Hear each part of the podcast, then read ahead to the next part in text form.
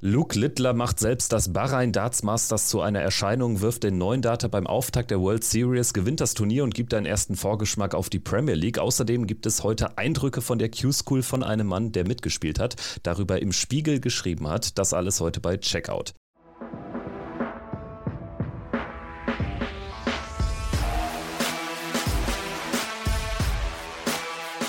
Hier ist Checkout, der Darts Podcast mit Kevin Schulte und Christian Rüdiger. Hallo und herzlich willkommen. Hier ist Checkout, der Darts Podcast powered by Sport 1. Mein Name ist Kevin Schulte. Ich bedanke mich erstmal fürs Einschalten bei euch. Es ist die letzte Folge vor der ersten mehrwöchigen Unterbrechung hier im Podcast seit Jahren. Mitte Februar geht es weiter. Alle Einzelheiten dazu gibt es in einem gesonderten Blog am Ende dieser Ausgabe. Aber wir haben nochmal ein tolles Paket geschnürt für heute. Sven Scharf ist da, Q-School-Teilnehmer, Spiegelredakteur. Hallo Sven, hi. Hi Kevin, schön, dass ich dabei sein darf. Ja, vielleicht stellst du dich äh, gerne nochmal kurz vor. Du bist beim Spiegel der Mann für Darts, so will ich es einfach mal sagen, spielt selbst auch schon seit vielen Jahren. Was hat dich zum Dartsport gebracht und was macht für dich die Faszination dieses Sports aus? Zum Dartsport gebracht hat mich mein Vater tatsächlich. Der ist äh, freitags regelmäßig in die Kneipe gegangen hat da E-Dart mit Freunden gespielt. Und ich habe teilweise die Wochenenden bei meinem Vater verbracht und bin dann freitags, als ich 15 war, ab und zu mal mitgegangen und habe dann immer mitgespielt. Es ging um Drinks. Der letzte musste dann jeweils für den ersten den Drink bezahlen und ich habe dann relativ schnell gemerkt, dass ich eigentlich nie bezahlen muss und äh, bin relativ schnell relativ gut geworden auf kleinem Niveau, aber immer besser geworden und habe dann einfach angefangen, erste Turniere zu spielen und war da auch relativ erfolgreich. Wir nehmen am Samstagmorgen, den 20. Januar auf. Jetzt ist gestern im Spiegel ein großer Bericht von deiner Q-School Experience erschienen. Darüber sprechen wir gleich ausführlich. Das nur mal als Sneak Peek. Also du hast da mitgespielt und hast einen sehr, sehr ausführlichen Text geschrieben. Das lohnt sich auf jeden Fall, da mal reinzuschauen. Wir wollen aber zunächst auf das Bahrain Darts Masters blicken. Wir nehmen auf direkt nach dem Sieg von Luke Littler und Luke Littler kann diesem eigentlich egalen Turnieren ganz wenig wenig Glanz äh, bringen in Form von viel Aufmerksamkeit. Wie nimmst du es wahr? Ja, ähnlich. Ich habe heute Morgen gesehen, dass heute Nacht der Spiegel sogar eine Meldung äh, dazu auf der Seite hatte. Und äh, normalerweise berichten wir fast ausschließlich über die WM. Da in diesem Fall war Luke Littler natürlich auch das äh, ganz große Thema ähm, bei der ver äh, vergangenen WM. Ähm, ja, er begeistert die Massen. Er hat für Zuschauerrekorde, zumindest in Großbritannien, gesorgt äh, während der Weltmeisterschaft und sorgt wohl nochmal weiter dafür, dass äh, mehr Leute, die sonst relativ wenig mit Darts am Hut haben, dann vielleicht sich doch mal den Sport angucken oder vielleicht sogar anfangen selber zu spielen. Also der hat da eine ganz schöne Entwicklung angestoßen, ähnlich vielleicht wie das bei Fallon Sherrock vor ein paar Jahren für Frauen der Fall war.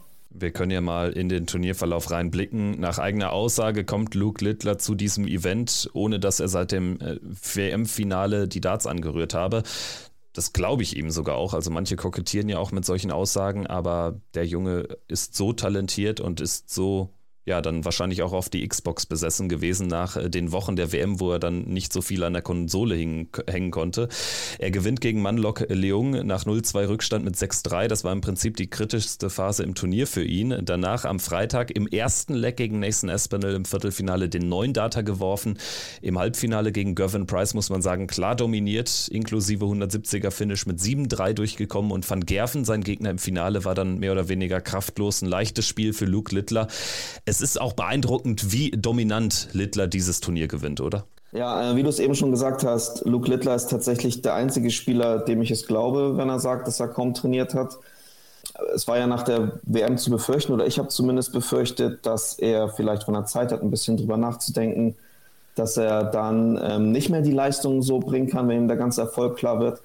Die Frage ist natürlich, ob die Zeit jetzt schon da war. Er hat ja relativ viel Medientermine und ähnliches gehabt, aber bisher gibt es keinerlei Anzeichen, dass ähm, er diese Leistung nicht vielleicht auch die ganze Saison zeigen kann.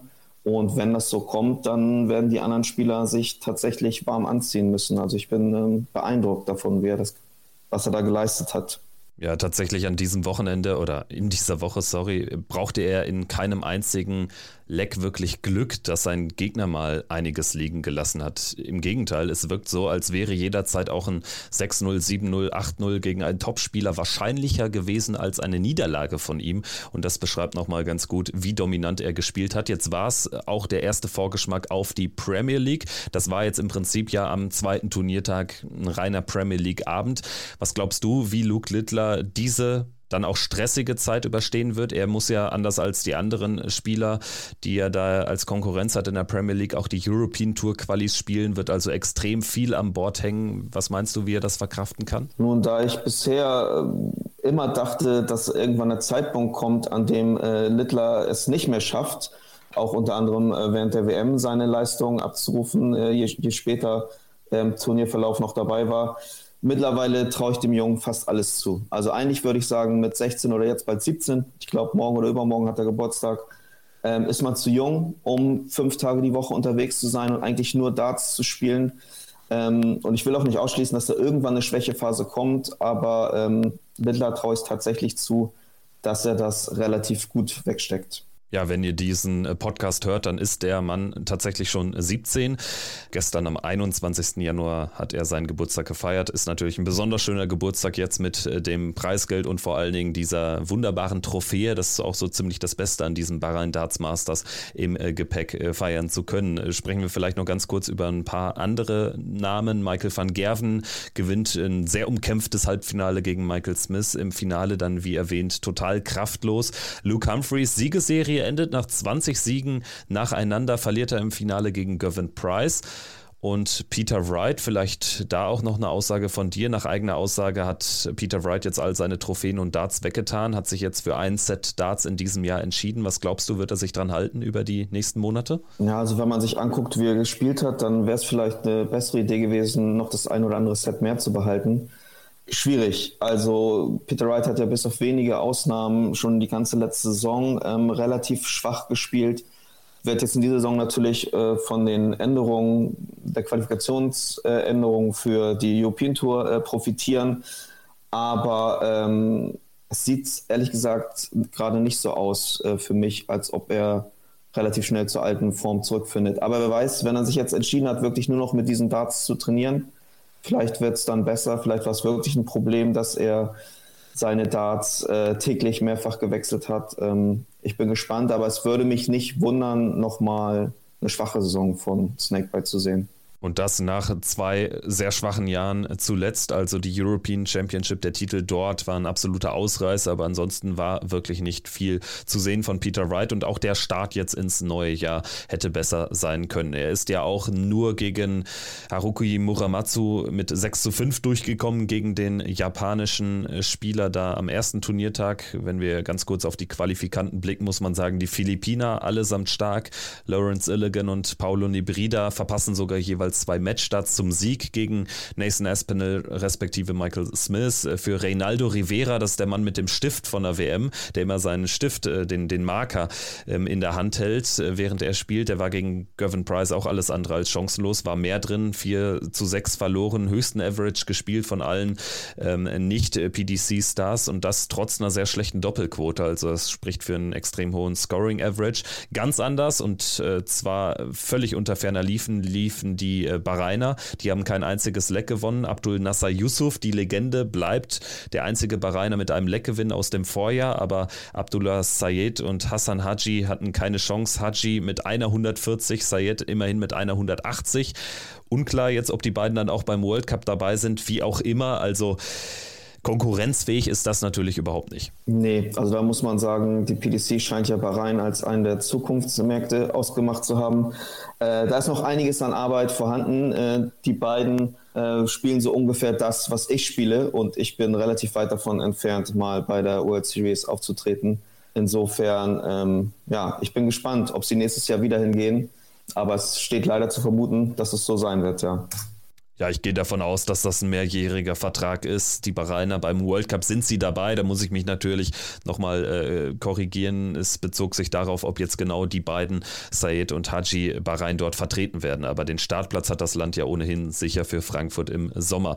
Ansonsten, die Challenge Tour hat angefangen. Am Freitag gab es Turniersiege für Richie Burnett und Danny Jansen, also zwei Spieler, die gerade frisch äh, von der Tour ähm, auf die Zweitligaebene abgefallen sind. Franz Rötsch als bester Deutscher spielt ein Halbfinale. Devin Peterson, den kennt ja auch jeder, der war passabel unterwegs, muss man sagen. Daryl Pilgrim auch mit einem Finaleinzug.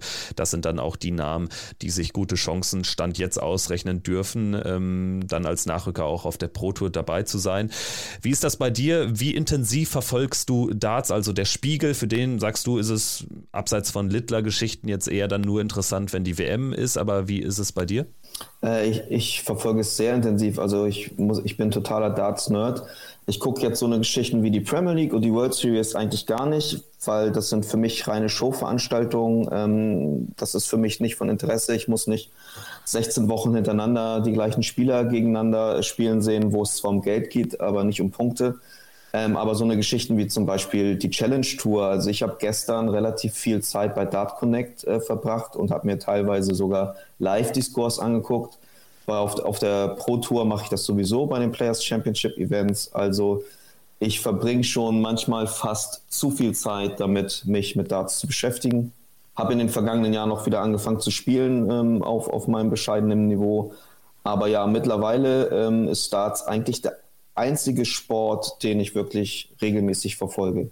Ja, spannend auf jeden Fall. Auch, dass du es ähnlich hältst wie ja fast alle anderen Darts-Nerds, ähm, für die ja dann auch eine Challenge-Tour spannender ist als ein Wochenende wie das nächste Fragezeichen, Dutch Staatsmasters in Den Bosch mit den acht Premier League-Teilnehmern, mit den gleichen aus Bahrain plus Benelux, so hat man es genannt. Das sind die sieben besten Niederländer, abseits von Michael van Gerven und Dimitri Vandenberg. Also das dann auch nichts für dich, um es so zu formulieren. Das werde ich mit ziemlicher Sicherheit mir nicht angucken. Am Donnerstag darauf startet dann in Cardiff die Premier League, gefolgt vom Masters in Milton Keynes. Das ist ein Turnier ohne Luke Littler, also hat dann auch einen besonderen Charme vielleicht für die ein oder anderen da in der Darts-Elite, die sich denken, ja, endlich kann der uns jetzt mal hier nicht die Show stehlen. Vielleicht ist das ja besonders interessant, auch wenn es in diesem Jahr beim Masters ja nicht um äh, den letzten Startplatz der Premier League geht. Ja, vielleicht ist das für den einen oder anderen Topspieler die letzte Chance, einen Major zu gewinnen, wenn Luke Littler so weitermacht. Ähm, ja, äh, das ist ein Turnier, was ich mir wieder äh, angucken werde. Ähm, da haben wir auch ein paar ähm, deutsche Starter mit äh, Gabriel Clemens und Martin Schindler. Also wenn, wenn die Arbeit und die Familie es zulässt, dann werde ich mir da einiges angucken. So gehen wir es an. Und am 8. Februar dann der zweite Premier League-Spieltag sogar in Berlin, also extrem früh, ist man in der, ja, heißt sie dann schon Uber Arena? Ich glaube noch nicht, in der Mercedes-Benz Arena. Manche sprechen auch noch von der O2 World, wie auch immer. Dann ist die PDC in Deutschland zu Gast und hier bei Checkout wird es dann natürlich auch wieder Podcasts geben. Also wir melden uns Mitte Februar in der Woche nach Berlin hier wieder zurück. Jetzt wollen wir aber erstmal über deine Q-School Experience sprechen. Wir müssen jetzt erstmal über die Genese dieser Idee reden. Wie ist denn diese, ich sag mal ganz provokativ, die Schnapsidee entstanden, dass du dann nach Kalka fährst? Ja, also äh, Schnaps hatte in dem Fall nicht konkret was damit zu tun. Ähm, es ist tatsächlich so, ähm, vielleicht muss ich noch mal ein bisschen ausholen. Ich habe zwischen meinem 16. und 19. Lebensjahr habe ich eigentlich nichts anderes gemacht, als Darts zu spielen. Ähm, nachdem ich auf dem ersten damals noch EDA-Turnier äh, war, habe ich sofort Blut geleckt und von da an habe ich eigentlich fünf, sechs Tage die Woche, vier, fünf Stunden trainiert. Äh, habe teilweise mehrere Turniere die Woche gespielt, war in zig Mannschaften, hab, äh, bin dann irgendwann zum Stildart gekommen, hab, bin auf DDV-Turniere gefahren, habe deutsche Meisterschaften mitgespielt und so weiter. Die ganze, nicht die ganze, aber Teile der Jugendtour des DDV und ähm, habe dann irgendwann, als ich 18 oder 19 war, mehr oder weniger von einem Tag auf den anderen aufgehört, als ich meine Ausbildung angefangen habe und ein bisschen schlechter geworden bin, die Erfolge ausgeblieben sind. Und habe bestimmt 15 Jahre lang kein Darts gespielt, außer ein oder zweimal im Jahr, als äh, man zufällig mit Freunden oder so in der Kneipe war und da ein Dartboard hing. Und ich habe mich dem Sport dann wieder angenähert, als ich angefangen habe, darüber zu berichten. Ich habe nämlich, bevor ich beim Spiegel war, schon als Sportredakteur gearbeitet. Ähm, für das ein oder andere Medium. Und die Darts WM war dann immer ein, oder war irgendwann dann auch ein Thema. Und als die Frage aufkam, wir müssen das live tickern, wer kann das machen, war relativ schnell klar, dass ich das kann. Ähm, so viele Kollegen gibt es dann mittlerweile ein paar, aber so viele Kollegen gab es zumindest vor sieben, acht Jahren nicht, die sich damit intensiver beschäftigt haben. Ähm, und so hat das Ganze angefangen. Und irgendwann habe ich dem Spiegel angeboten, ähm, die Darts-WM-Berichterstattung zu machen. Und darüber bin ich tatsächlich auch beim Spiegel gelandet. Also man kann sagen, wenn ich als 15-Jähriger nicht angefangen hätte, Darts zu spielen, dann äh, wäre ich wahrscheinlich nie Spiegelredakteur geworden. Ähm, und wie gesagt, in den letzten drei, vier Jahren habe ich intensiv äh, die PDC wieder verfolgt ähm, und hatte dann die Idee, beziehungsweise anders gesagt, auch ich neige zu dem einen oder anderen Tagtraum. Und einer meiner häufigsten Tagträume ist es, wie es denn wäre, wenn ich gut genug spielen würde, um Profi zu sein. Davon bin ich relativ weit entfernt. Ich, spiele, wenn es gut läuft, ein, ein Average von Mitte 60. Ähm, und ich habe gedacht, es wäre eine coole Idee, einmal diese Q-School mitzuspielen, auch wenn ich keine Chance habe. Und da das dann ja aber auch ähm, relativ teuer ist und damit ich auch irgendwie das ähm, begründen kann, dass ich da hingehe äh, und mich verhauen lasse von den ganzen Leuten, habe ich dem Spiegel vorgeschlagen, was haltet ihr denn davon, äh, wenn ich einen Bericht von der Q-School äh, liefere? weil, wie wir alle wissen, sind da normalerweise keine Journalisten zugelassen. Es ist unter Closed Doors. Das heißt, die einzige Möglichkeit, darüber zu berichten, ist ja auch entweder als Gast eines Spielers da zu sein, dann darfst du aber nicht spielen, oder halt mitzuspielen. Und dazu habe ich mich dann entschieden, habe das den äh, relevanten Menschen beim Spiegel vorgeschlagen und die waren relativ schnell, relativ begeistert von der Idee. Und wie war es dann, als du dort angereist bist? Es war die erste Q-School-Teilnahme von dir. Es mhm. war vielleicht auch die letzte, weiß ich nicht. Kannst du vielleicht gleich was zu sagen, aber du bist ja dann am äh, Tag zuvor schon angekommen, wie ich gelesen habe, und hast dich dann am nächsten Tag wie alle anderen knapp 500 Teilnehmer eingespielt dann ist irgendwann die Nervosität natürlich nach oben gestiegen. Ne? Genau, also erstmal war es, der ein oder andere Hörer hier kennt das vielleicht, die Atmosphäre war gar nicht so viel anders, als es bei einem normalen DDV-Turnier ist. Du kommst da rein in die Halle, es war natürlich relativ groß, es waren 32 Boards aufgebaut, durch Trennwände ähm, voneinander abgetrennt, an dem nachher gespielt wurde. Es gab eine kleine, äh, noch ein paar Trainingsboards und dann waren ganz viele einfach lange Tische aufgebaut mit Stühlen davor, wo die Leute, die nicht gespielt haben, dran sitzen konnten. Ähm, ich habe mich dann einfach angemeldet und ein bisschen eingespielt. Äh, schon, das war mir dann teilweise fast ein bisschen peinlich, weil natürlich die Leute, du musst dir vorstellen, du standst so mit fünf, sechs Menschen an Bord und dann ist einer hingegangen, hat eine 140 geworfen, der nächste Singer hat eine 180 geworfen, der nächste vielleicht nur eine 60 und ich gehe hin und wirf 20, 5, 5 ähm, ich weiß nicht, wie genau die äh, Spieler darauf geachtet haben, mit denen ich da an Bord stand, aber mir war natürlich auch vorher schon klar, dass ich da nicht mithalten kann. Ähm, ich war trotzdem dennoch zuerst nicht nervös, ähm, weil ich ja wusste, warum ich da bin, nicht um mir die Tourkarte zu erspielen, sondern um einen Bericht zu schreiben. Aber als ich dann das erste Mal an Bord stand ähm, gegen einen Belgier, ähm, habe ich dann, sobald das Spiel be begonnen hat, habe ich gemerkt, okay, da ist dieses, äh, ist dann doch der Ehrgeiz äh, wieder erwacht und äh, ich hatte kurz die Hoffnung, dass vielleicht doch was geht, was in der Retrospektive natürlich total naiv war. Äh, die Darts sind nicht ganz so geflogen, äh, wie sie hätten fliegen sollen, ähm, wie das, glaube ich, jeder Hobbyspieler kennt, äh, dass die Turnier- oder die Punktspielsituation dann doch eine andere ist. Und ähm, ich habe es 15 Uhr verloren, mein erstes Spiel gleich und hatte auch keinen Dart auf Doppel, was mich besonders geärgert hat, weil ich gerade gleich im ersten Leg äh, sechs Darts bei 83 Rest hatte und dann erstmal schön statt der Triple 17 die 3 geworfen habe, noch eine 1 und eine 3 hinterher. Damit 76 nochmal ans Board gekommen und trotzdem kein Dart auf Tops. Ähm, das war ein bisschen ärgerlich. Ähm, aber ja, im Endeffekt äh, hatte ich wenigstens ein Average von über 50. Das war eines meiner drei Ziele, die ich mir gesetzt hatte vor dieser Q-School jedes Spiel ein Average über 50 spielen, nicht den schlechtesten Average aller Teilnehmer zu haben und ein einziges Slack zu gewinnen. Und das habe ich dann am letzten Tag geschafft. Bevor wir jetzt über die Tage 2 und 3 sprechen, wie war es ähm, am Anfang? Äh, hattest du eins der frühen Spiele an Bord oder musstest du lange warten? Ich hatte das vierte Spiel, ich meine, es war Board 11. Das heißt, ich habe ungefähr eine Stunde gewartet, bevor ich dran war. Und wie war die Situation am Practice Board? Also wir haben ja auch von vielen gehört, dass äh, das so der Faktor war, der vielleicht organisatorisch am schwierigsten war, dass sich viele Leute halt kaum einspielen konnten, weil es davon einfach deutlich zu wenige gab. Genau. Wie hast du es empfunden? Ähm, für mich selbst war es nicht so entscheidend, weil ich hätte mich so lange einspielen können, wie ich wollte. Es wäre nicht viel besser geworden. Aber ja, es waren, glaube ich, acht Trainingsboards da, vielleicht auch zehn äh, plus die 32 Boards, die, äh, an denen nachher gespielt wurde.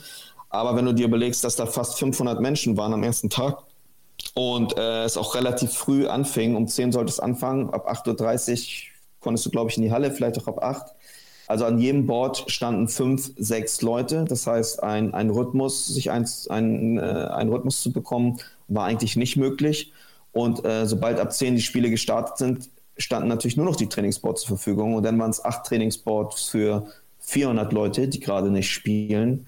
Ähm, ich habe auch gehört, als ich da war, dass der ein oder andere Spieler äh, sich darüber beschwert hat, dass äh, es nicht optimal war, ja. Sprechen wir über Turniertag Nummer 2. Mhm. Dort dann erneut ein 0 zu 5. Also du konntest ein Ziel immer noch nicht erreichen, aber wie lief es am zweiten Tag? Du hast ja dann auch ein bisschen was äh, umgestellt in der Vorbereitung, habe ich gelesen. Ja, ich habe mich entschieden, äh, am zweiten Tag äh, etwas zu tun, was auch früher bei DDV-Turnieren äh, gang und gäbe war und auch heute noch bei Turnieren äh, auch bei der PDC äh, gang und gäbe ist, soweit ich das erlebt habe. Und zwar habe ich mir ein alkoholisches Getränk gegönnt, um die Nerven äh, so ein wenig äh, zu beruhigen.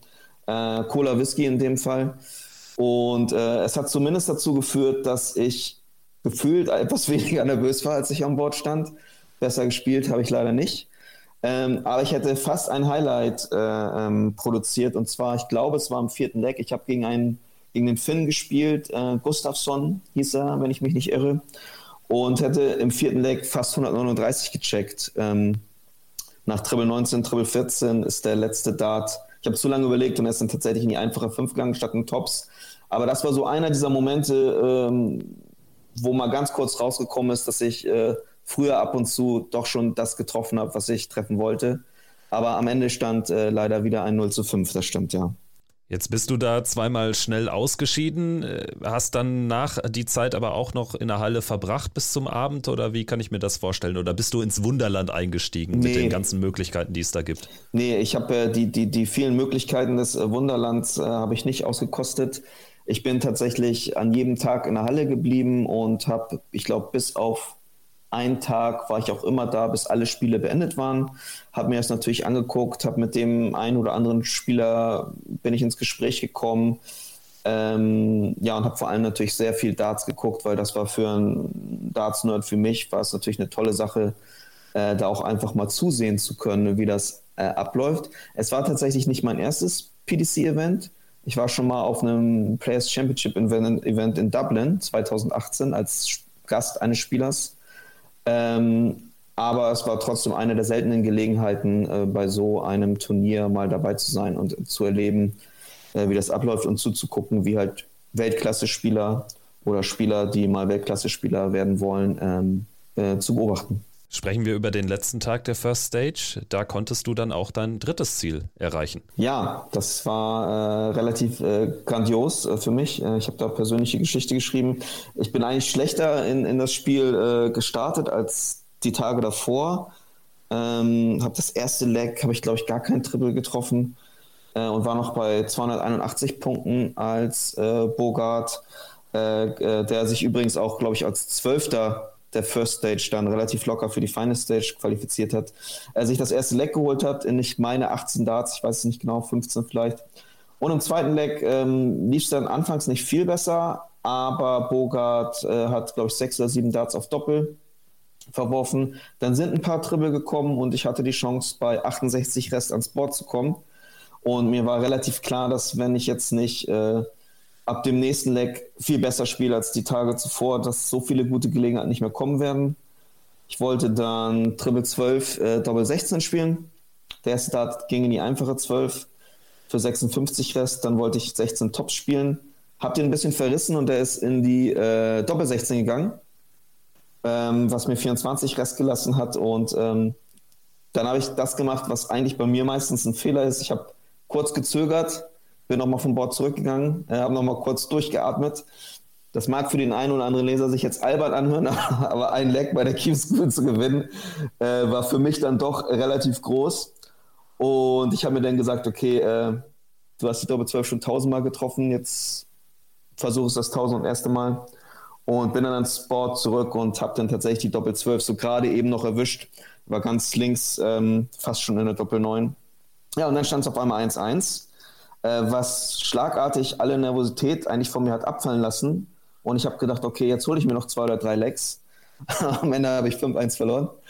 Hatte aber tatsächlich im letzten Leg ähm, bei 170 Rest den ersten Dart in der Triple 20 und den zweiten in der Triple 1. Also da hätte ich fast noch den Versuch bekommen, äh, den Big Fish zu checken. Und äh, bei der nächsten Aufnahme mit 87 Rest hatte ich dann noch einen Dart aufs Bullseye. Äh, aber der ist im Single Bull gelandet. Also es wäre durchaus möglich gewesen, noch ein zweites Leg zu holen. Ähm, aber man soll ja auch nicht zu gierig werden. Ich habe äh, alle meine Q-School-Ziele erreicht. Gab es eine Art von Jubel nach dem Moment, als der Dart in der Doppel-12 landete? Ja, bei mir tatsächlich nicht. Nein, ich hatte jetzt auch niemanden äh, da, der mich, äh, der, der, der, mich unterstützt hat ähm, und hätte jubeln können für mich. Nein, ich war, ich weiß es gar nicht. Ähm, ich glaube, ich war fast überrascht, dass er drin war und habe ihn dann einfach aus dem, aus dem Board äh, äh geholt, den Dart. Ähm, aber innerlich, innerlich war der Jubel äh, sehr ausatmend, ja. Jetzt muss man ja sagen, du hast da ja eine Motivation gehabt zu spielen, die wahrscheinlich dich von allen anderen unterscheidet. Es gibt auch Spieler, die ein Average hatten, ein Gesamtaverage, der noch unter deinem lag. Das mhm. muss man ja auch erwähnen. Also du bist nicht der Einzige, der dorthin reist und äh, sich im 50er äh, bis 60er Bereich bewegt. Aber wir haben viele Ex-Profis, wir haben immer noch äh, Leute, die, die Profis sind und dann natürlich auch immer mehr Druck haben, von Jahr zu Jahr es doch wieder auf die Profitour zu schaffen. Wir haben ambitionierte junge Spieler. Bei dir stand ja auch dieser Text die ganze Zeit im Hinterkopf wahrscheinlich. Wie muss ich mir das vorstellen? Also das hast du ja wahrscheinlich irgendwie auch nicht ausschalten können, oder? Dass du ja. da ja auch halb beruflich da warst. Ja, ja, klar. Äh, es war ja, ähm, am Ende ist es ja eine Ich-Reportage ähm, äh, geworden. Ähm, das war von Anfang aber gar nicht klar. Ähm, ich habe zwar für mich so ein kleines Tagebuch geführt, weil es in meinem Hinterkopf war, da vielleicht was drüber zu schreiben, aber ich wollte vor allem so, so möglich, möglichst viel von der Atmosphäre aufnehmen und auch mit möglichst vielen äh, Spielern sprechen. Ähm,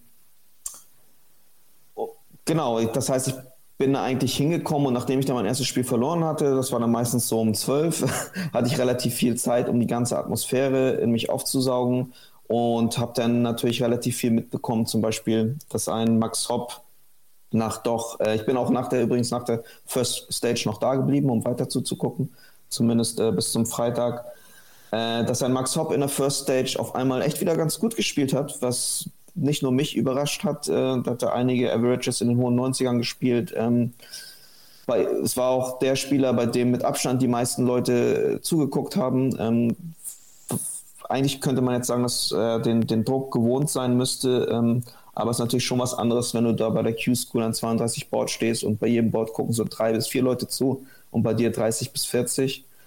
Ähm, ich habe die anderen deutschen Spieler verfolgt. Ich glaube, ich habe gefühlt jedes Spiel von Lukas Wenig und Paul Krone gesehen, weil das die beiden Spieler waren, bei denen ich tatsächlich vorher gesagt habe, ähm, die werden die größten Chancen haben, sich eine Tourkarte zu holen. Irgendwann habe ich auch angefangen, mir dann Tim Wolters anzugucken, äh, den ich vorher auch gar nicht kannte, wie, wie viele anderen. Ähm, aber auch ein, ein Jelle Klaassen, äh, ein, ein, ein Andy Betens. Ähm, da habe ich versucht, relativ viele, relativ viele Spiele zu sehen und auch mitzubekommen, ähm, wie die sich da so schlagen, ja. Und äh, welche Spieler haben dich am meisten beeindruckt? Du hast gesagt, Max hat ja, ist ja auch so, in der, in der First Stage echt performt, auch gerade unter dem Druck, dass er dann auch viele Gegner hatte, die natürlich auch nicht sein Niveau sind, wo man dann so ein bisschen DFB-Pokal-Atmosphäre oder UK Open-Atmosphäre hat. Ne? Aber wer hat dich so allgemein am meisten beeindruckt? Wovon warst du überrascht? Ich, ich, glaube tatsächlich, dass es äh, Paul Krone und Lukas Wenig waren. Vielleicht noch Jeffrey de Graaf, weil der gefühlt die ersten Tage gar nicht so gut gespielt hat und ich dann am letzten Tag die Q-School, äh, die, die Karte geholt habe. Äh, aber bei Lukas Wenig war es ja so, von dem haben wir ja alle irgendwie seit Jahren erwartet, dass er sich die Tourkarte holt und er hat ja selbst auch äh, immer wieder äh, kein Hehl draus gemacht, dass er ein Spieler ist, der viel äh, nachdenkt, äh, auch über seine Darts, den die Situation auch äh, teilweise belastet, dass er äh, weiß, dass er eigentlich gut genug ist für die Tourkarte, aber es in den entscheidenden Momenten nicht geschafft hat. Und ihn zu beobachten war sehr interessant, ähm, weil du quasi richtig sehen konntest, wie er teilweise mit sich selbst gehadert hat, äh, wie er, das war zumindest mein Eindruck, ich konnte natürlich nicht in ihn reingucken, wie er teilweise recht nervös war, dann aber auch immer wieder zwischendurch wirklich klasse Darts gespielt hat. Und äh, gerade in den letzten Tagen, ähm, als ihm klar war, dass er nicht mehr allzu viele Spiele gewinnen muss, ähm, um sich die, die Karte zu holen, ähm, das war schon schön, schön das, das zu beobachten. Und Paul Krone, von der ja noch gar nicht so lange spielt, äh, den ich das erste Mal bei der Super League gesehen habe, äh, der mich da schon beeindruckt hat, äh, junger Kerl, ähm, der war, hat da auch ähm, so, so frei aufgespielt, so das gewirkt. Und ich weiß, ich habe sein Spiel gesehen gegen ähm, den Neuseeländer ähm, Puha ich, ich verwechsel immer Pur jetzt davor, der Nachname ist. Aber ich. Ähm, äh, Haupai Pur. Haupai ja. Pur, genau. Und da hat Krone so stark gespielt und hatte beim, ich meine, beim Stand von 4 zu 4 war es, ähm, bei Anwurf äh, Puha, ähm, hat er sechs oder sieben perfekte Darts gespielt und stand auf, bei neun Darts auf 32 Rest. Und du hattest schon das ganze Spiel vorher das Gefühl, dass Krone hat seine Anwürfe immer relativ deutlich durchgebracht und bei Puas Anwürfen war er immer dran, hat vielleicht einen Dart auf Doppel gehabt oder stand auf dem Doppelrest und Pua hat mit seinem dritten Dart äh, äh, dann ausgemacht. Und du hast eigentlich gemerkt, er spielt das besser, die Partie. Ich glaube, er hatte zwischendurch auch ein Average von 20 Punkten höher.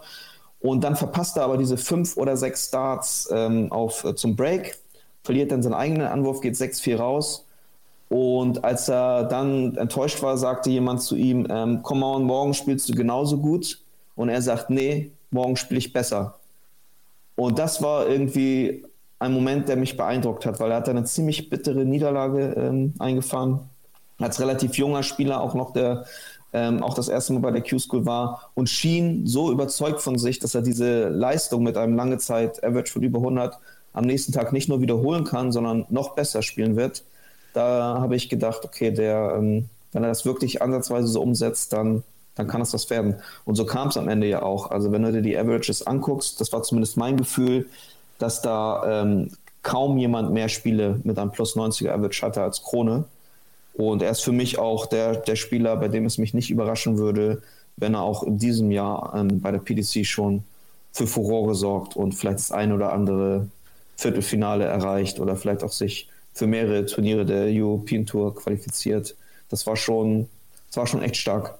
Und du hast ja auch erwähnt, dass der eigentliche Plan war, jetzt nicht diese Ich-Reportage zu schreiben, sondern mehr so diesen klassisch journalistischen Blick auf diese Q-School ähm, drauf zu geben. Du hast dann viele Gespräche geführt. Hast du dich denn da dann ähm, als äh, Spiegelredakteur zu, zu, erkennen gegeben oder, oder wie muss ich mir das vorstellen vom Ablauf? Das habe ich am Ende gemacht. Ich hätte natürlich logischerweise für jeden Menschen, den ich da ähm, direkt zitiere. Dem muss ich natürlich sagen, warum ich mit ihm spreche und muss ich mir die Zitate auch autorisieren lassen.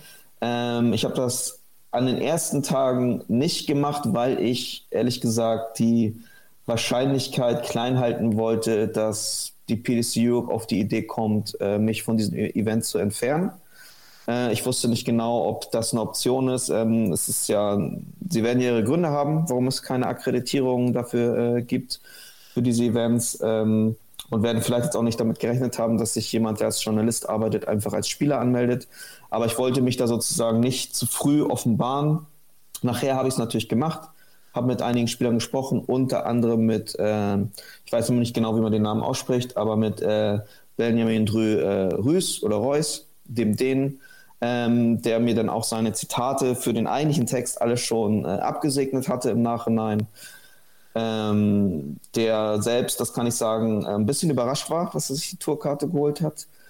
Jetzt aber vorhat, möglichst alle Spiele zu spielen. Ähm, er hat mir erzählt, er war in den ersten zwei Tagen gar nicht mehr teilrichtig da, weil er gerade im Endstadium seines Studiums ist ähm, und konnte auch kaum trainieren, weil er den ganzen Dezember eine Hausarbeit geschrieben hat. Und irgendwann am dritten Tag hat es dann aber Klick gemacht und ich glaube am zweiten Tag der Final Stage war es, als er sich dann ja die Karte gesichert hat ja, und das, das, war ganz interessant. Ich, ja, er, er hat ja die Karte über die Rangliste geholt. Er hat genau, ja 6-5 gegen Klaassen verloren, genau, aber das war der Tag große Tag. Finale, genau, genau, und dann war eigentlich ja klar, ähm, oder relativ wahrscheinlich mit sechs Punkten, er wird keinen Punkt mehr brauchen. Ähm, genau, und ich hatte ihn mir auch bewusst ausgesucht, weil so, wie, was, wie ich ihn bisher erlebt habe, ist er so ein bisschen so, so die Antithese zu, zumindest zu dem alten Bild, das man von Darts-Spielern hat. Also er ist ein sehr ruhiger, introvertierter Typ. Ähm, er studiert Soziologie. Ich glaube, äh, auch das äh, ist, ist äh, ein, ein, ein Umfeld, aus dem sich relativ wenig äh, Dartspieler rekrutieren. Ähm, äh, wirkt sehr bedacht, ähm, hat auch, soweit ich das gesehen habe, über andere Spieler möchte ich da nicht sprechen, aber soweit ich das gesehen habe, hat er auch keinen Alkohol getrunken während des gesamten Events, war viel für sich alleine.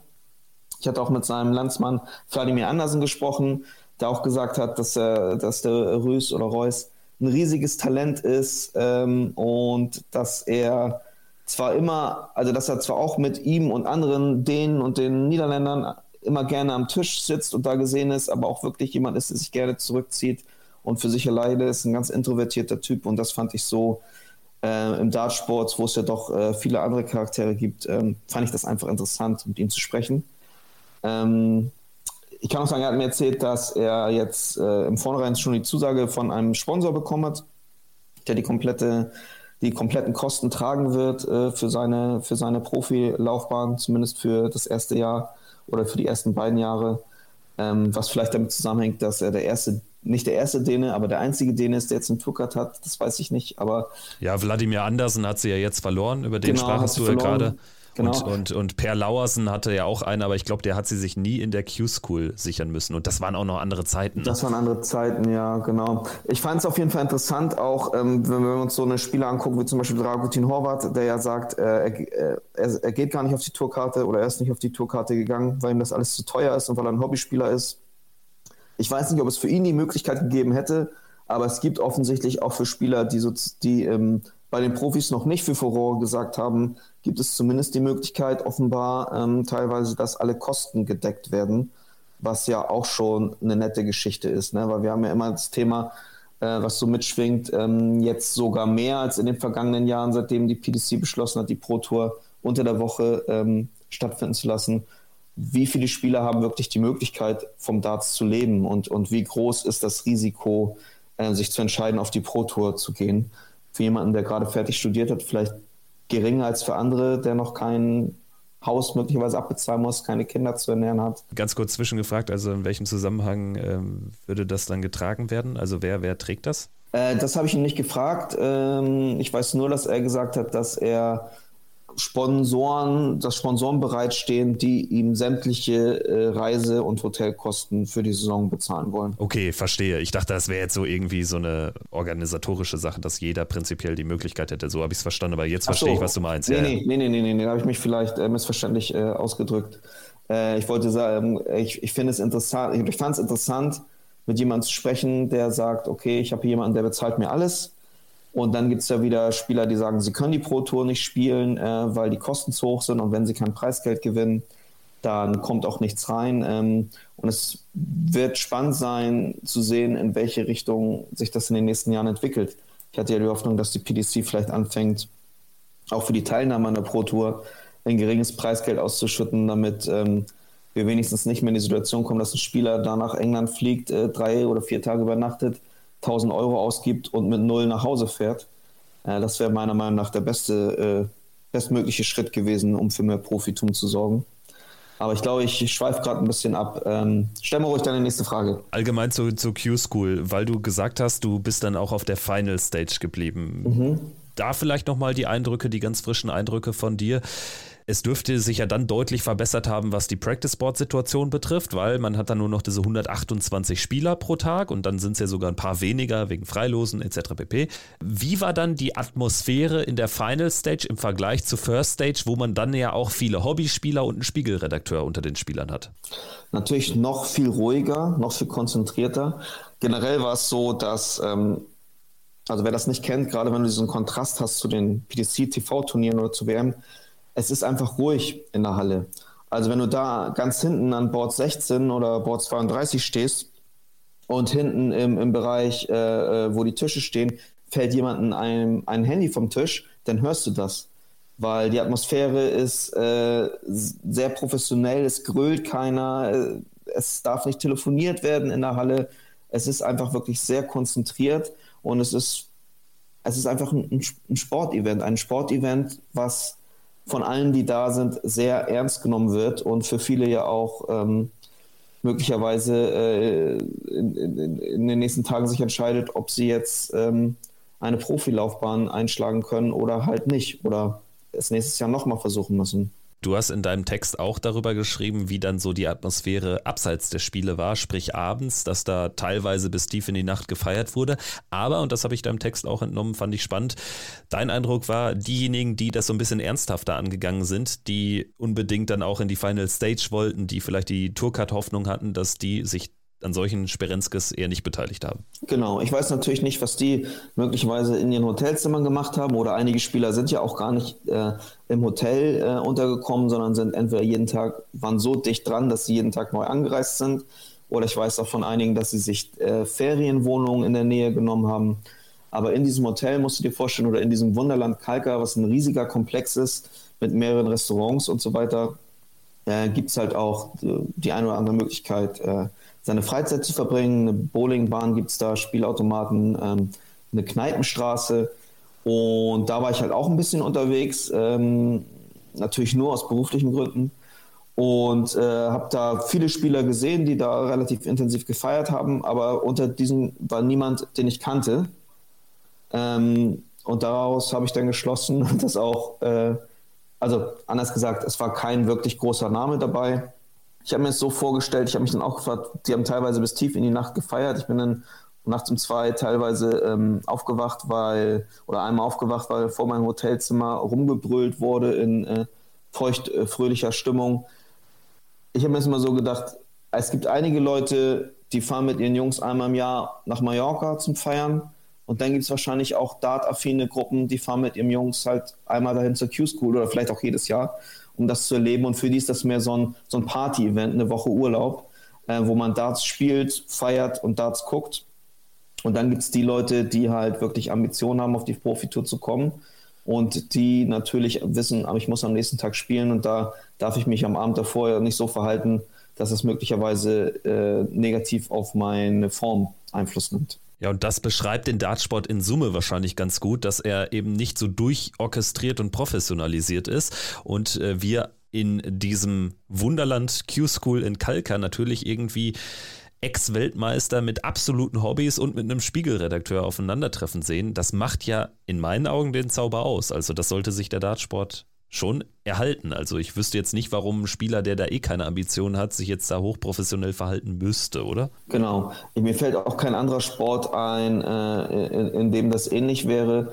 Ähm, ich glaube, das ist generell ist ja die Faszination beim Darts, dass das, es ist ein Sport, für, für, für den man nicht viel braucht. Man braucht irgendwie drei Pfeile und im Idealfall eine Scheibe zu Hause, aber nicht mal die. Und in der es immer wieder vorkommt, dass Leute, die 20 Jahre im normalen Berufsleben waren und auf einmal dann irgendwie einen Sprung machen und es die, auf die Pro Tour schaffen, dann auf den großen Bühnen der, der Dartswelt stehen und davon auch leben können. Oder so eine Geschichten, auch das kenne ich aus keinem anderen Sport, wenn du dir so ein paar äh, Pascal Ruprecht anguckst oder vielleicht jetzt auch ein Paul Krone, Leute, die einfach irgendwann mit 18 oder 19 das erste Mal Darts in die Hand nehmen und zwei Jahre später schon Averages von 100 spielen oder ein Jahr später und Chancen haben, auf die Pro Tour äh, zu kommen, das ist ja, ist ja, ist ja unglaublich. Also es gibt Leute, die spielen so wie ich, jetzt mit großer Pause, aber die spielen seit 20 Jahren Darts und äh, äh, freuen sich, wenn sie mal in einzelnen Legs 15 Dart oder sowas spielen. Und äh, dann gibt es diese Riesentalente, die in, nach mehreren Monaten schon so viel besser sind als Leute, die das über 20 Jahre äh, ähm, tun. Das ist, ähm, ja, mir fällt kein anderer Sport ein, wo, wo es diese, diese Diskrepanzen gibt und wo es diese Möglichkeit gibt, vor allen Dingen quasi ähm, mit vier guten Tagen oder vielleicht mit sieben guten Tagen äh, bei der Q-School ähm, auf einmal vom Hobbyspieler, ambitionierten Hobbyspieler äh, zum Profi zu werden. Sven, jetzt haben wir über deine eigenen äh, Leistungen dort gesprochen, über das Drumherum, über den ein oder anderen sehr ambitionierten Spieler, der dort teilgenommen hat. Äh, zum Abschluss kommen wir nochmal äh, zu dir zurück, würde ich sagen. Mhm. Ich habe dich nach dieser Schnapsidee gefragt. Wird diese Schnapsidee denn nochmal auf die Agenda kommen beim Spiegel? Also wirst du das jetzt in den nächsten Jahren auch nochmal machen oder war das auch deine letzte Q-School oder wirst du irgendwann vielleicht ohne die Absicht, einen Text zu schreiben, dort nochmal teilnehmen wollen? Also hast du Blut geleckt? Also äh, es war wahrscheinlich meine letzte Q-School. Ich glaube nicht, dass ich äh, den Spiegel nochmal dazu bringen kann, äh, die, die gleiche Geschichte nochmal zu machen oder nochmal zu sagen, okay, dieses Mal schaffe ich es aber wirklich so als, als Text. Ähm, aber ich habe natürlich wieder äh, Blut geleckt. Ich habe ja auch erzählt, ich spiele äh, relativ regelmäßig, zumindest zu Hause, Turniere selten. Ähm, es ist durchaus eine Option, da, ich, da ja nun mal dieses Startgeld für die Q-School bezahlt wurde und das auch ähm, dazu berechtigt, an dem einen oder anderen Event teilzunehmen. Es ist durchaus möglich, dass ich die Challenge Tour in, in Hildesheim spiele oder auch einen European äh, Tour Qualifier. Ähm, ich habe das noch nicht final entschieden, weil auch da wird es natürlich so sein, wenn, dann mache ich das als, als reine Spaßveranstaltung, weil ich es einfach auch diese Atmosphäre auf Darts-Turnieren liebe. Ähm, aber auch da werde ich natürlich keine Chance haben, irgendwas zu erreichen und äh, im Zweifel für, für 99 Prozent der Teilnehmer da äh, ein Freilos sein. Wo ich auch gestern gesehen habe bei der Challenge Tour in England, dass da auch zwei, drei Leute dabei waren, die ein Average von um die 50 gespielt haben. Also mit einer etwas günstigeren Auslosung hätte ich durchaus auch bei der Q-School ein Spiel gewinnen können. Aber tatsächlich überlege ich schon seit ein, zwei Jahren auch wieder in, eine, in einen Darts-Verein einzutreten, in eine Mannschaft einzutreten ähm, und jetzt nach der Q-School-Erfahrung, als ich es mal wieder erlebt habe, diesen, diesen Wettkampf habe ich einfach in den vergangenen Jahren nicht gehabt. Und das ist schon was Besonderes. Ähm, habe ich mich wieder an, an, alte Zeiten erinnert. Und es ist durchaus möglich, dass ich wieder in einen Verein eintrete und auch Liga spiele. Dann halt aber eher gegen Leute, die so auf meinem Niveau sind. Ich glaube, es wird keinen weiteren Versuch geben, sich auf der Profitour zu etablieren. Das heißt, die Überschrift Tschüss Spiegel, ich werde Darts-Weltmeister, sie ist dann jetzt auch ja ein für alle Mal in der Mottenkiste. Ja, ich, äh, der Spiegel kann sich glücklich schätzen, ich werde bleiben. ähm, sollte ich allerdings, äh, wer weiß, sollte ich überraschenderweise irgendwann innerhalb der nächsten fünf bis zehn Jahre nochmal einen, einen Average-Sprung von 25 plus machen, dann ähm, muss ich vielleicht nochmal überlegen, ob ich ein äh, Sabbatical einlege.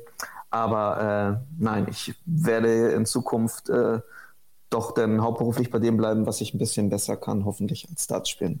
Sagt Sven Scharf, Spiegelredakteur und Q-School-Teilnehmer 2024. Das kann dir keiner mehr nehmen, vor allen Dingen nicht auch das eine gewonnene Leck. Genau, aber ich würde sagen Q-School-Leck-Gewinner. Äh, ne? Du warst nicht letzter in der Rangliste dadurch. Nein, ne? es waren, ich glaube, es waren sieben, sieben Menschen da, die, die kein Leck äh, gewonnen haben. Ja, Fantastisch, dass du vor allen Dingen jetzt auch hier warst. Hat mich äh, sehr gefreut. Es wird dann gleich noch den, den Abschlussblock äh, mit Micha und mir geben und dann äh, verabschieden wir uns hier in eine dreiwöchige Pause. Danke dir aber auf jeden Fall für die Teilnahme hier im Podcast und gerne in Zukunft wieder, wer weiß. Danke, dass ich da sein durfte.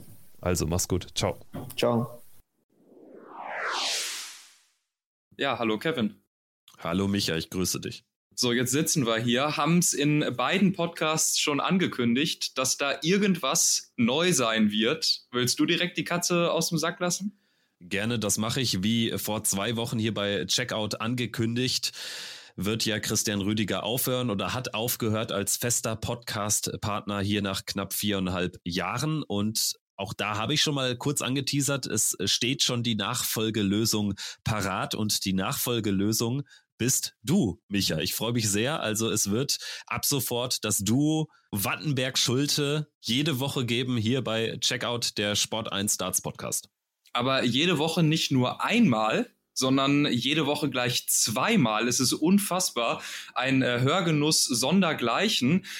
Ja, äh, wie kam es zu dem Ganzen? Du hast mir vor ein paar Wochen mal geschrieben, oder ja, ein bisschen länger ist es sogar schon fast her, ob äh, ich mir nicht vorstellen könnte, irgendwann mal mit dir gemeinsam den Podcast zu machen. So war ungefähr der Gedankengang, weil auch von Christian irgendwann klar war, dass er aufhören wollte oder diese, diese Taktung dann äh, nicht mehr mitgehen würde in dieser Regelmäßigkeit. Und ich weiß, dass ich erst noch ein bisschen überlegt habe und dir auch gesagt habe, dass ich mir das an sich schon gut vorstellen könnte, weil wir haben ja jetzt wirklich schon die ein oder andere Folge gemeinsam gemacht, sowohl bei uns bislang bei Behind the Board als auch bei dir oder euch mit Checkout. Aber ich wollte definitiv nicht diese Doppeltaktung fahren mit zwei Darts-Podcasts pro Woche, äh, wo du einfach auch viel thematisch über Sachen sprichst, die sich halt decken. Und dann ist irgendwann so der Gedanke entstanden, Checkout gemeinsam zu machen und äh, von beidem das Positive und die Quintessenz mitzunehmen. Genau so war es. Also als Christian auf mich zukam, äh, war ich ja dann erstmal alleine dagestanden und habe mir überlegt, äh, wie kann es denn dann weitergehen, sodass jetzt sich äh, für die Zuhörer auch nicht groß was verändert. Also für mich stand fest, es ist keine Option, jetzt irgendwie nur noch einmal im Monat zu senden oder alle zwei Wochen. Diesen Aktualitätsanspruch, den wollte ich unbedingt wahren und da musste dann eben ein neuer Podcast-Partner her und da habe ich dann als erstes direkt dich angefragt und da hast du natürlich äh, gleich ganz oben ins Regal gegriffen. Ne? Genau, ganz oben, da bei, beim Nübel bin ich nämlich ganz hoch. Ähm, nee, also diese Stromberg-Analogien, die sind halt auch wichtig. Gerade in der, in der Vorbereitung immer ähm, wird hier Stromberg rauf und runter zitiert. Das war mir persönlich auch wichtig, dass ich da jemanden finde, der eine gleiche, eine ähnliche Leidenschaft teilt, und zwar Stromberg. Nein, es ging natürlich darum, dass ich jemanden finde, der diese Darts-Leidenschaft so sehr lebt wie ich und mit dem ich mir gut vorstellen kann, einen Podcast wirklich jede Woche aufzunehmen. Und ich hatte ja jetzt mit dir schon ein paar Mal das Vergnügen in äh, entweder dem Checkout-Format oder eben bei Behind the Board und hatte da ein gutes Gefühl. Und dann entstand ja aus dieser ersten Anfrage heraus erst das, was du gerade schon so ein bisschen angeteasert hast. Und zwar, ja, dass man dann irgendwie natürlich gesamteinheitliche Lösungen finden muss die tragfähig ist, die dann eben dafür sorgt, dass man irgendwie ein Format wirklich nochmal ein bisschen, bisschen größer macht, dass man auch in diesem Format dann tatsächlich noch mehr Content liefert. Das wäre eben nicht möglich gewesen, wenn man im Prinzip beide Podcasts äh, so behält, wie sie bis dato gewesen sind. Aber trotzdem war es mir auch wichtig, dass wir diesen Aspekt, der bislang Behind the Board einzigartig gemacht hat, dass man eben ganz viel mit den Leuten spricht und eben hinter das Board schaut, dass wir das auch mitnehmen zu Checkout. Und deshalb gibt es ab jetzt zwei Folgen, die erscheinen in der Zukunft. Könnt ihr euch schon mal in den Kalender für das kommende Jahr anstreichen. Immer mittwochs und freitags. Mittwochs kommt, wie ihr das von Checkout gewohnt seid, immer diese Folge in der Berichterstattersicht mit den neuesten Neuigkeiten, wo wir über das komplette Geschehen auf dem PDC-Circuit reden unsere äh, brutal ehrliche Meinung einfließen lassen, kein Thema auslassen und da wirklich teilweise auch tief eintauchen. Und in der Folge am Freitag, das ist dann quasi die Folge, die ein bisschen mehr den Anstrich hat, wie ihr das bislang, wenn ihr äh, Hörer gewesen seid, bei uns von Behind the Board kennt. Das sind Folgen, da sprechen wir wirklich mit den Leuten, schauen hinter das Board. Und äh, da haben wir dann Gäste in dieser Folge, entweder von extern, in einem ganz breit gefächerten äh, Sortiment oder eben bei uns aus dem Team My Dart Coach, wie ihr das bislang kanntet. Das wird relativ abwechslungsreich. Und da gibt es dann aber auch noch eine Neuigkeit, Kevin, ne, für die Leute, die es eben nicht bis Freitag aushalten können, auf diese zweite Folge zu warten. Und da kommt Patreon ins äh, Spiel, der Checkout Patreon-Kanal wird dann wichtig für diejenigen, die tatsächlich diese zwei Tage nicht abwarten können. Denn ab Mittwoch, also zeitgleich zur regulären Veröffentlichung der normalen Analysefolge des PDC-Geschehens äh, des vorangegangenen Wochenendes, wird auf Patreon bereits die Freitagsfolge erscheinen. Also freitags auf allen gängigen Podcast-Plattformen, Spotify, Apple Podcasts, RTL Plus, meinsportpodcast.de, auf der ähm, Website und in der App von Sport 1 abrufbar. Diese Folge wird mittwochs bereits auch bei Patreon schon abrufbar sein. Das wird aber bei Patreon nicht das einzige bleiben, was wir dort für unsere Supporter veröffentlichen werden. Auf Patreon findet ihr außerdem unregelmäßige Bonusfolgen. Da haben wir jetzt noch nichts Festes eingeplant, haben da aber definitiv vor, das ein oder andere Mal vielleicht auch ein Thema anzuschneiden, was es so nicht ganz in die regulären Podcast-Folgen schafft oder euch eben exklusives Bonusmaterial zur Verfügung zu stellen, wenn wir Interviews führen aus erster Hand, wenn äh, Sachen irgendwie behind the scenes äh, entstehen, was nicht jede Woche in den Podcast kommt, in eine dieser zwei Folgen, dann kann das eben auf Patreon kommen. Also es lohnt sich definitiv dort mal vorbeizuschauen und den Wachstum dieses Podcasts äh, zu unterstützen. Und Kevin, du hast das schon äh, jetzt eben gerade zweimal ganz kurz angeteasert, deswegen musst du da auch noch mal zwei Sätze gerade zu sagen. Der Podcast kommt eben auch in der Sport 1 App oder auf der Website von Sport 1. Was hat es denn damit auf sich? Also wir haben ja schon seit längerer Zeit eine Partnerschaft mit äh, Sport 1. Äh, der Podcast war powered by Sport 1, also wurde unterstützt und wir wachsen jetzt innerhalb dieser Partnerschaft noch ein bisschen enger zusammen. Es wird jetzt der offizielle Sport 1 Podcast werden, also der Sport 1 äh, Darts Podcast und wird weiterhin auch dort gefeatured. Freut uns natürlich sehr, weil uns das natürlich ein paar Möglichkeiten gibt, in dieser Partnerschaft dann auch äh, zu wachsen und tatsächlich da dann eben auch äh, den ein oder anderen neuen Hörer zu gewinnen, weil ja das Sport 1 Darts Publikum dann nochmal ein relativ großer Verbreitungskreis ist. Also das äh, dazu. Deswegen für euch ändert sich nichts. Es wird weiterhin Sport 1 in unserem Podcast-Logo und in unserem übrigens neuen Podcast-Logo. Jetzt mache ich schon den nächsten Teaser. Da wirst du uns gleich noch ein bisschen ähm, aufklären. Deswegen Sport 1 weiterhin da im Logo vertreten, nur jetzt offiziell der Sport 1 Starts Podcast. Das also die einzige Veränderung, aber ansonsten ändert sich jetzt nichts weiter. Checkout äh, kriegt, wie du es kurz angeteasert hast, übrigens einen neuen Anstrich, sowohl im Logo als äh, ja, bei der visuellen Aufbereitung der Folgen auf Social Media und auch im Intro. Und äh, jetzt ergibt das zumindest für die Hörer von Behind the Board wahrscheinlich etwas Sinn, warum ich denn neulich diese Tortur einer nationalen Reise nach Berlin äh, auf mich genommen habe und da eine komplette Tagesreise hinter mich gebracht habe. Das war nämlich für das neue Podcast-Cover, was ich gemeinsam äh, mit dir gemacht habe, Kevin. Und das werdet ihr alles sehen in der ersten Folge, wenn es denn richtig losgeht, nach dieser Pause am 12. Februar. Nein. 14. Scheiße, verdammte Kacke.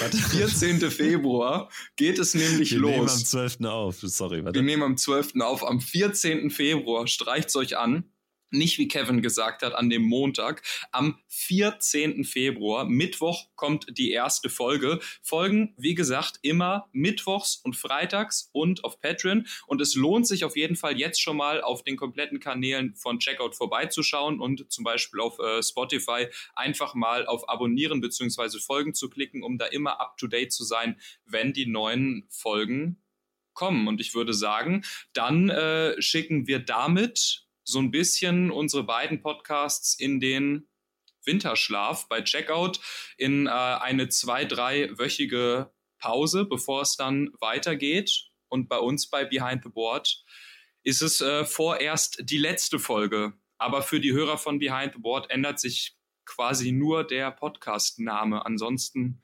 bleibt vieles gleich. Wir hoffen, das freut euch. Das stößt auf Gegenliebe, aber wir denken auch, es ist jetzt ein guter Zeitpunkt, jetzt wo es hier diesen, diesen tiefgreifenden Wechsel gibt, dann auch äh, tatsächlich noch ein bisschen mehr zu bieten. Wir freuen uns sehr drauf. Die Darts-Welt bietet ja dann doch die eine oder andere Geschichte und wir hoffen, dass wir euch die eine oder andere Geschichte hier näher bringen können. Wir hoffen auch auf viele schöne Gespräche mit PDC-Stars, mit äh, Spielern aus Deutschland, äh, sicherlich auch mit dem einen oder anderen Experten. Das wird es nach wie vor geben. Und ganz wichtig auch, es wird Darauf habe ich ja schon so ein bisschen angeteasert in der letzten Folge mit Christian. Es wird auch nach wie vor dann eben Folgen mit ihm zum Beispiel geben während der WM, denn wir stellen auch jetzt die Garantie aus, während der WM wird es Checkout nach wie vor täglich geben. Wahnsinn. Ich würde sagen, so halten wir es und Kevin, wir freuen uns. Wir freuen uns und schauen, was wird. Was wird.